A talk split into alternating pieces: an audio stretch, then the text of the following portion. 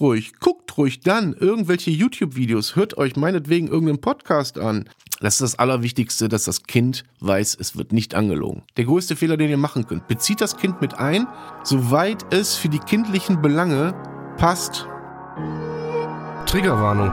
Dieser Podcast enthält sensible Inhalte. Bei manchen Betroffenen kann das negative Reaktionen auslösen. Bitte sei achtsam, sollte dies der Fall sein. Die Gedanken kreisen frei an jedem gottverdammten Tag. Emotionen kochen hoch bei jedem Wort, was ich nicht mag. Ich will niemanden verletzen mit den Worten, die ich sag. Und macht der Kobold in meinem Kopf so weiter, seht ihr mich schon bald im Sarg. Der Mensch in meinem Spiegel, ich hasse ihn so abgrundtief, ich werd ihn auch nicht los. Mein bester Freund im höchsten Tief, den Absprung schaff ich leider nie, denn ich bin so krass naiv. Auf meine Krankheit passt hier auch kein Adjektiv. Border allein. Der Podcast eines Depressiven. Von und mit Sven.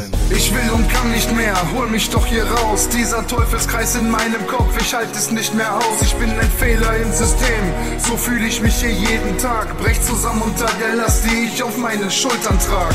Viel Spaß mit Border allein. Herzlich willkommen bei Border Allein. Ja, da sind wir wieder. Guten Morgen, liebe Talkgemeinde. Oder einen guten Tag. In meinem Fall guten Morgen. Ich hoffe, es geht euch gut. Und erstmal vorab, wie ihr vielleicht, vielleicht in der letzten Folge Haustiere gemerkt habt, hat sich da meine Soundkarte verabschiedet. Hm? Das heißt, ich musste mir ein neues Interface kaufen und ein Interface ist äh, eine externe Soundkarte. Die hat sich bei mir verabschiedet. Das war zu hören. Das hörte sich so ein bisschen äh, digitalisiert an, sag ich mal. Also so ganz komisch irgendwie fand ich. Aber da war nichts mehr zu machen. Und ähm, ja, aufgefallen ist es mir tatsächlich mit der Aufnahme. Und dann habe ich die Soundkarte nochmal ausprobiert, also die externe und gemacht und getan. Ja, was soll ich euch sagen? Das Ding ist Kernschrott. Also musste ich mir eine neue besorgen. So, ich will gar nicht rumjammern. Scheiß Ding kostet 100 Euro. Deswegen dürft ihr gerne spenden über den PayPal-Link für genau solche Eventualitäten. Das nur mal nebenbei. So.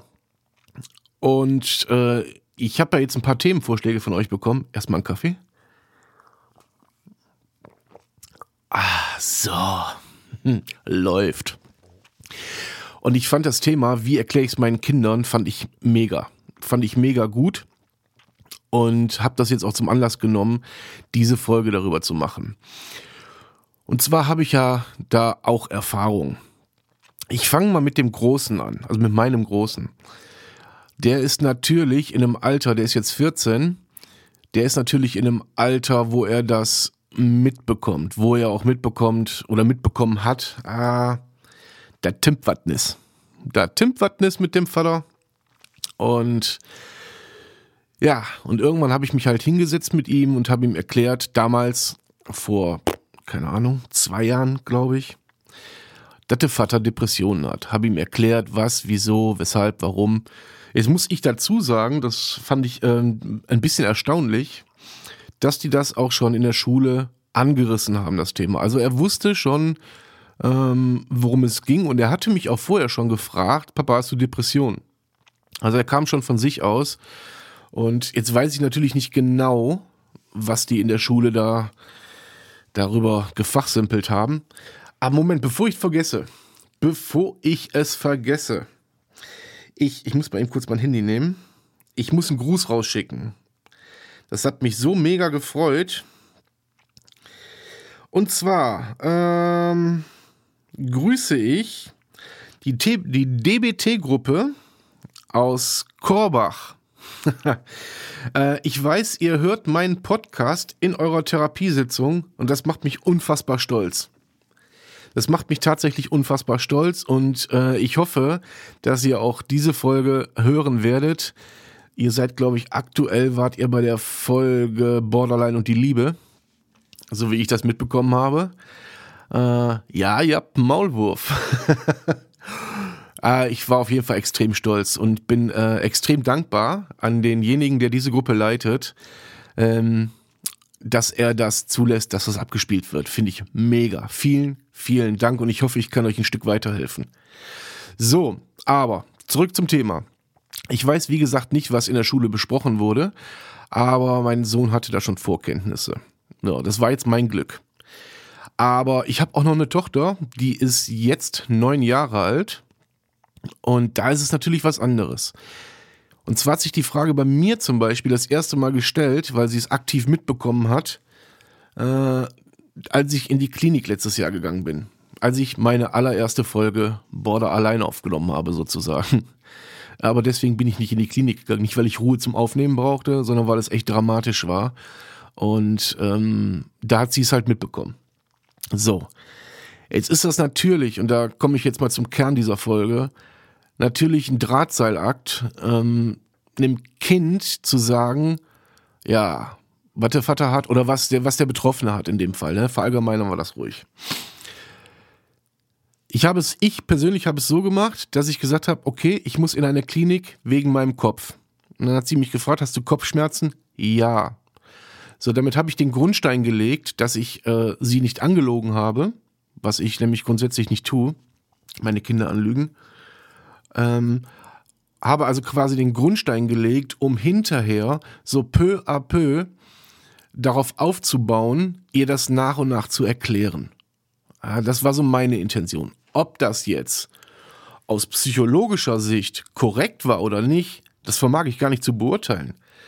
Das war mein pädagogischer Ansatz, ähm, mit ihr darüber zu sprechen. Ja, und dann hat sie das auch verstanden. Dann hat sie mich natürlich gefragt, hast du, hast du äh, einen, Tumor im Kopf? Weil das kannte sie schon. Nein, habe ich nicht. Die Ärzte müssen erstmal gucken, was es ist. Es ist nichts Lebensbedrohliches, aber äh, das muss halt abgecheckt werden. So, so habe ich ihr das erklärt. Und natürlich ähm, hat sie sich dann Sorgen gemacht, weil eine Kopf, alles was am Kopf ist oder am Herzen ist, ist natürlich hört sich grundsätzlich bedrohlich an. Wenn man wegen irgendetwas am Kopf ins Krankenhaus muss, dann kann das nichts Gutes sein. Ja? Dann kann es einfach nichts Gutes sein. Und das weiß ein Kind auch. Das weiß ein Kind auch. Und ich habe ihr gesagt, pass auf, äh, es ist jetzt erstmal nichts Schlimmes. Wir werden dann weitersehen. So.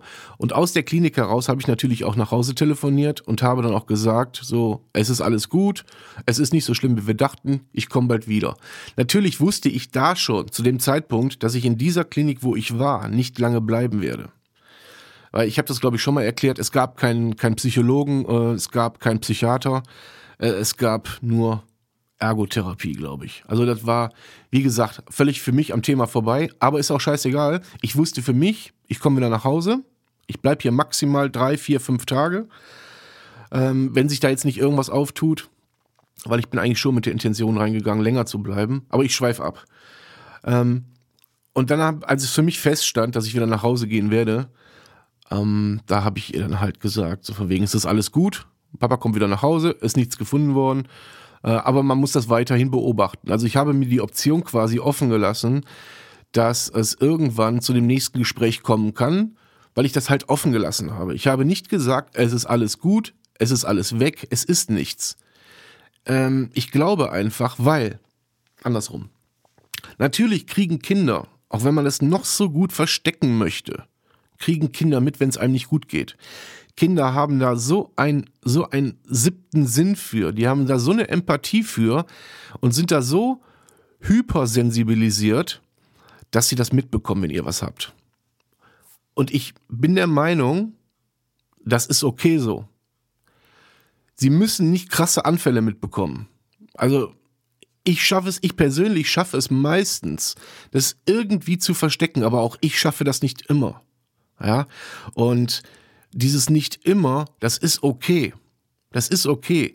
Weil gerade wenn ein Kind schon irgendwie darauf vorbereitet wird, dass irgendwas passieren kann, kann es damit besser umgehen, als wenn es merkt, ich werde hier belogen. Weil ein Kind weiß nicht, welche Krankheit ihr habt. Aber ein Kind weiß definitiv, okay, der sagt, ich bin gesund und auf der anderen Seite hat er irgendwelche komischen Anfälle. Ja, das passt für ein Kind nicht zusammen, also fühlt es sich belogen, es fühlt sich ausgegrenzt und nicht für voll genommen. Und das ist das Schlimmste. Es fühlt sich als, es fühlt sich wie, wie, wie außen vor gelassen. Ja, es fühlt sich nicht vollgenommen. Und das ist der größte Fehler, den ihr machen könnt. Bezieht das Kind mit ein, soweit es für die kindlichen Belange passt. Der Grad, auf dem man da wandert, der ist schmal. Weil wenn ihr dem Kind sagt und erklärt, was ihr habt, man, ihr dürft eins nicht vergessen, vergessen, die meisten Kinder, also jedenfalls die Kinder in meinem Alter und auch die Kleine, die haben ein Handy. Ja, die haben ein Handy, die haben einen Laptop, äh, keine Ahnung, die haben so viele Informationsquellen, die sie nutzen können. Wenn ihr denen sagt, ich habe Borderline, zum Beispiel jetzt, und das Kind googelt das und sieht vermeintliche Bilder oder liest irgendwelche Horrorszenarien, ja, die für, also für das Kind Horrorszenarien, ihr wisst, ihr versteht, wie ich meine. Ähm, dann hat dieses Kind Angst, wenn ihr nicht, nicht adäquat damit umgeht, in, de, in eurer Erklärung dem Kind gegenüber. Dann hat das Kind einfach Angst. So, scheiße, äh, der schneidet sich die Arme auf oder scheiße, der äh, verletzt sich selbst. Scheiße, der haut sich irgendwas an den Kopf. Scheiße hier, scheiße da. Äh, dann kriegen die Kinder Angst um euch. Das ist ein Prozess, den ihr mit dem Kind zusammen eruieren müsst. Also den, den Weg, den ihr mit dem Kind zusammen gehen müsst ja, wo ihr immer mehr, so mit, mit wachsendem und steigendem Alter des Kindes, wo ihr immer mehr Preis gebt, bis es, bis es dann für euch gefühlt an dem Punkt angelangt ist, dass ihr es erzählen könnt. Weil das Kind natürlich auch euer, euer, euren, euren Krankheitsverlauf mitbekommt und das dann besser einordnen kann. Ja, ich hoffe, ihr versteht, wie ich das meine. Nehmt das Kind mit auf die Reise, aber äh, vermittelt das Gefühl, ihr belügt es nicht, aber haut noch nicht alles raus. Kinder mit sechs, sieben, acht, die können das noch nicht verstehen, was ihr da habt. Aber ihr könnt die äh, da sensibilisieren, dass es irgendwann auch als normal empfunden wird und vor allen Dingen nicht als Bedrohung. Ja, und das ist ja das, wo, wo wir grundsätzlich darauf hinaus wollen, dass eine, eine psychische Erkrankung keine Bedrohung ist, sondern eine Erkrankung. So. Und dafür müsst ihr sorgen, dass dieses Kind das als Erkrankung anerkennt und nicht als Bedrohung. Das ist ganz wichtig. Das ist ganz, ganz wichtig, weil jedes Kind hat Angst, einen Elternteil zu verlieren. Und gerade so im Alter 6, 7, 8, 9, 10, keine Ahnung, so ungefähr in dem Dreh würde ich sagen, beschäftigen sich Kinder auch mit dem Thema Tod. Und dann kommen die ersten Fragen, wann musst du sterben? Äh, stirbst du? Und dies, das, jenes. Und auch das müsst ihr alles miteinander verbinden und das wirklich so, so sensibel wie möglich aufklären. Und ähm, also das alles irgendwie in, in eine Symbiose kriegen. Dass das Kind einfach keine Angst hat, sondern sieht, okay, der hat, der hat eigentlich eine Grippe, eine länger, an, eine länger andauernde Grippe, sagen wir mal so. Äh, und dann ist alles cool.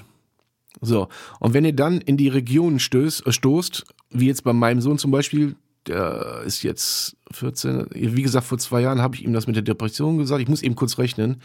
Wenn er so, keine Ahnung, 12, 13, 14 ist, nehmen wir mal ungefähr diesen Zeitraum. Also wenn er auch an die, an die Pubertät kommt, wo er sowieso schon viel mit sich zu tun hat und sich dann auch noch ähm, gefühlt für sich mit euch auseinandersetzen muss oder mit der Angst euch gegenüber.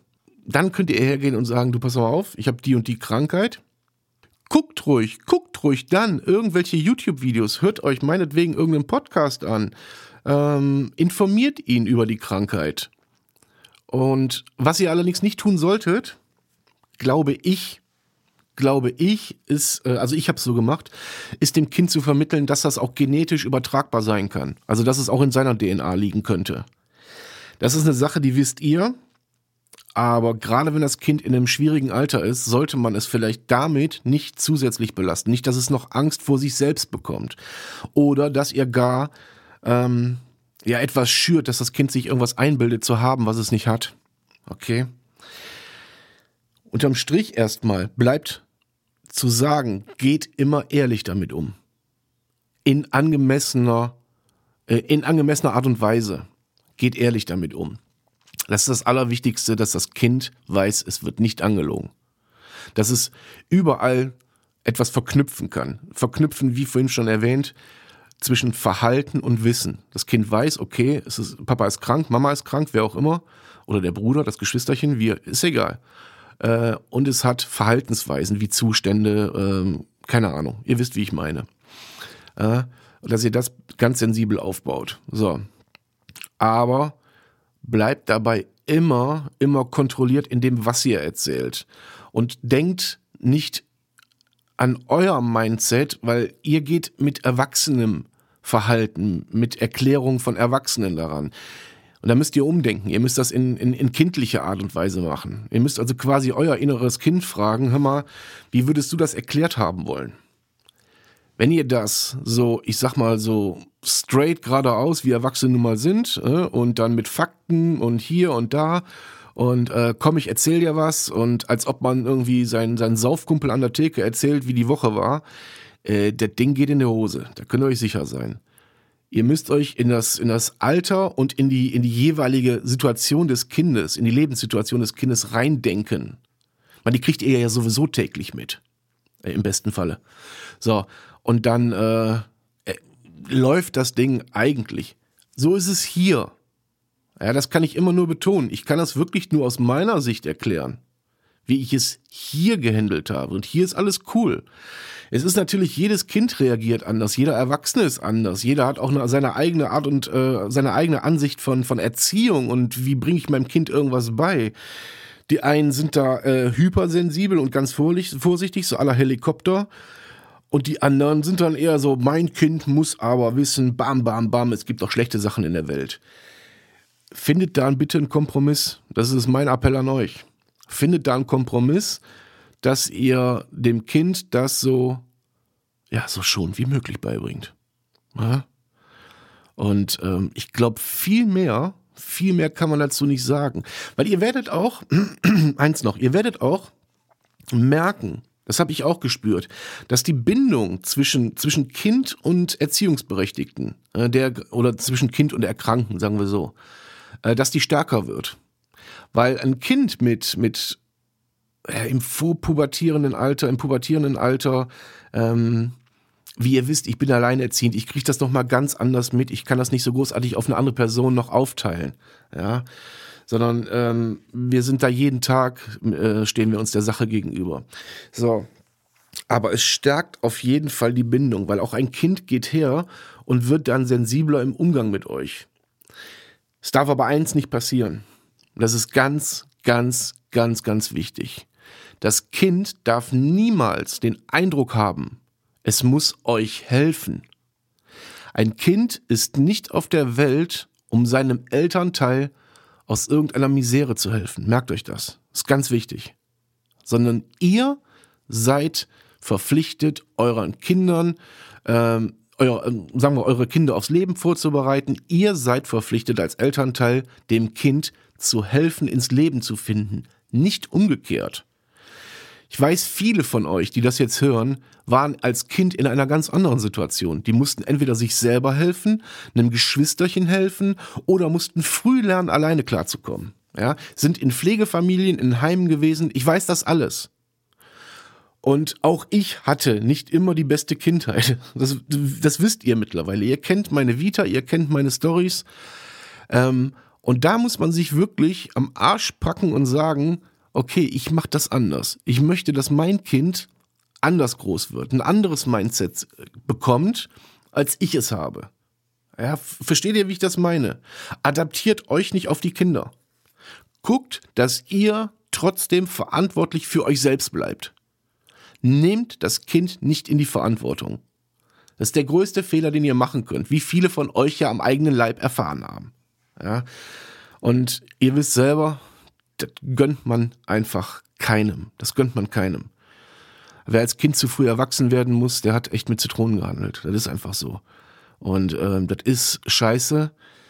Und das macht die Krankheit auch nicht wirklich besser. So, und jetzt gehen wir mal von dem, von dem Worst Case aus, dass euer Kind genetisch was von euch mitbekommen hat. Gerade dann ist es umso wichtiger, achtet auf die Anzeichen.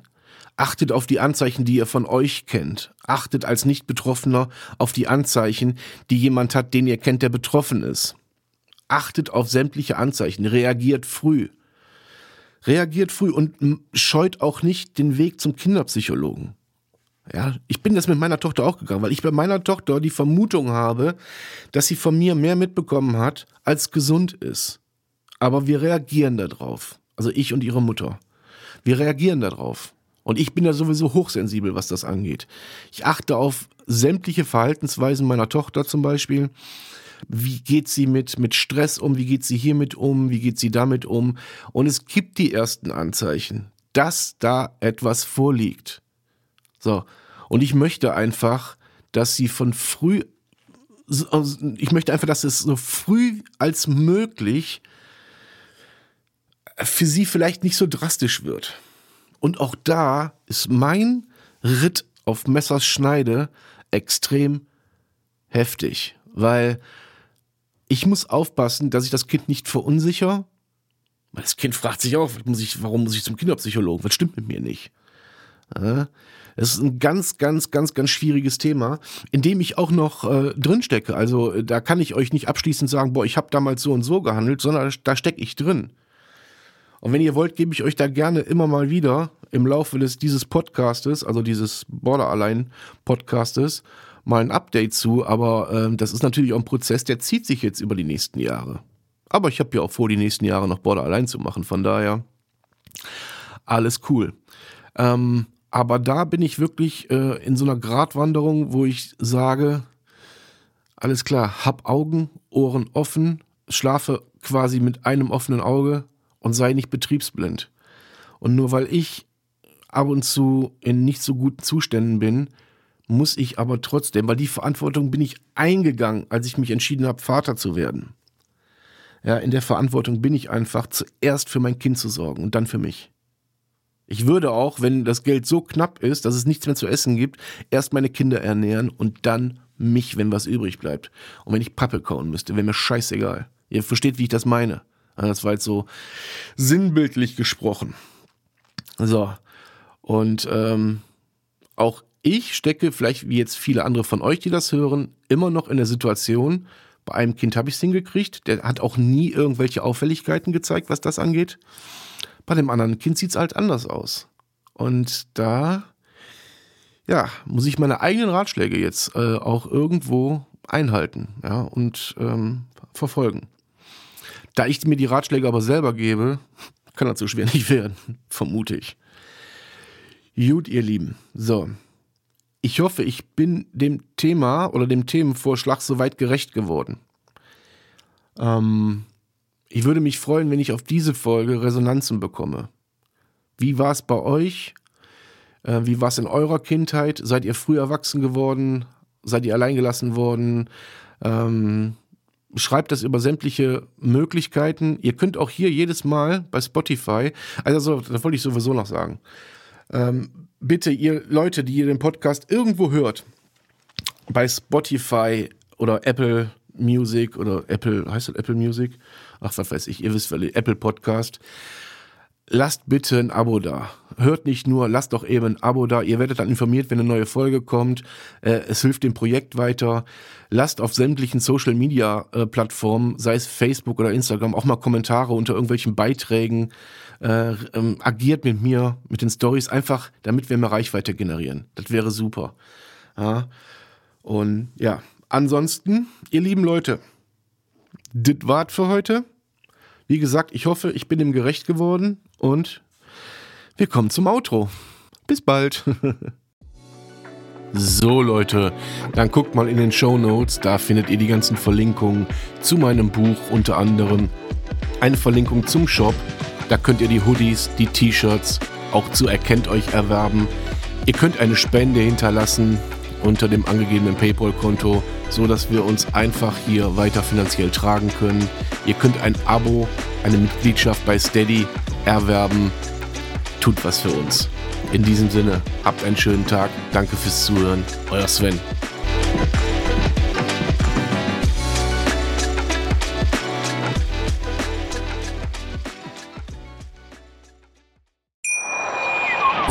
Schatz, ich bin neu verliebt. Was? Drüben. Das ist er. Aber das ist ein Auto. Ja, eben. Mit ihm habe ich alles richtig gemacht. Wunschauto einfach kaufen, verkaufen oder leasen. Bei Autoscout24. Alles richtig gemacht.